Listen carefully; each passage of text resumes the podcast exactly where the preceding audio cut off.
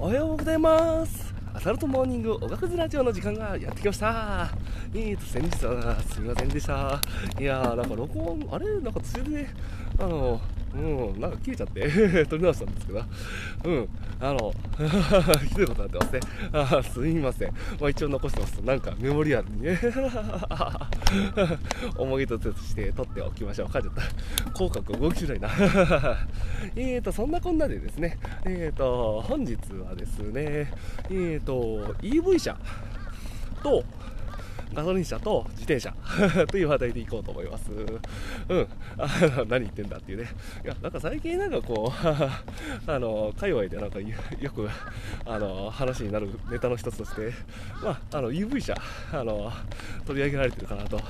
なんかメタバースとか NFT とか、いろいろな、その辺の、なんか話と、なんか、どう、同じぐらいかな。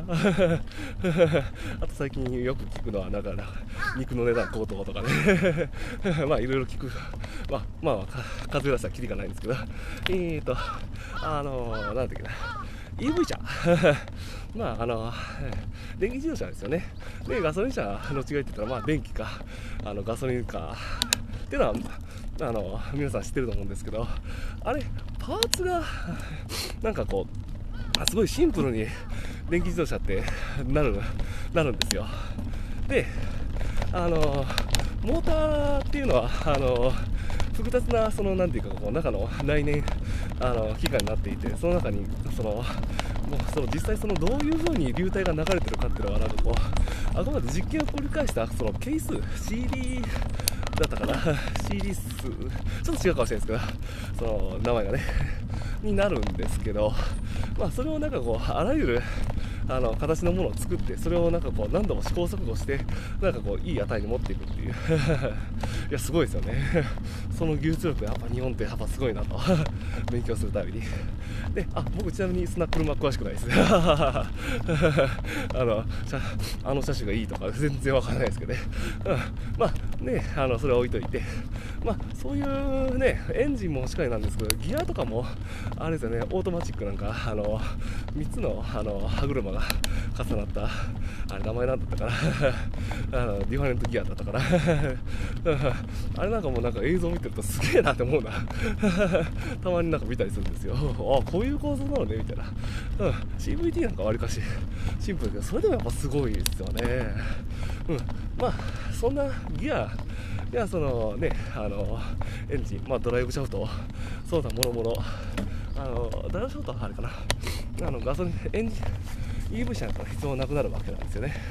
でそこであの係数が少なくなるわけなんですよね。あの実験を繰り返さなくても分かるものが多いというか電気なんかはあのあのシンプルなんで。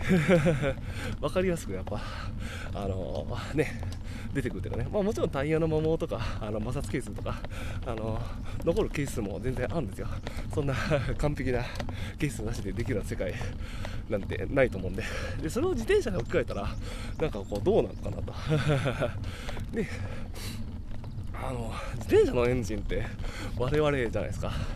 でちょっと思ったのはその係数がなんかこう人って 人にあるってなんかなんとなく面白いなと思って なんかいろいろちょっと 勉強してるうちになんていうかこうメンタル的なものもそうだしいやまあなんなんて言えばいいかな。難しいな。メンタル以外のまあそういうもエンジンも人それぞれそれに対してこうフレームをどう合わせていくかっていうのはまああのメーカーさんなんかはやっぱりエアロ抵抗あのや流体あの風のね気流風洞実験だったかなとかいろいろやってるんですけどでも最後やっぱ人っていうなんか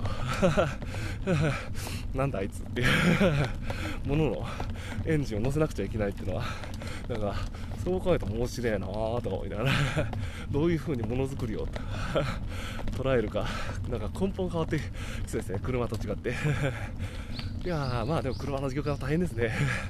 EV 車が来たらやっぱりこう技術力が追いつかない。あのなくても参入しやすいあの部分も多くなると思うんでいやでも日本には頑張って終わりたいですね。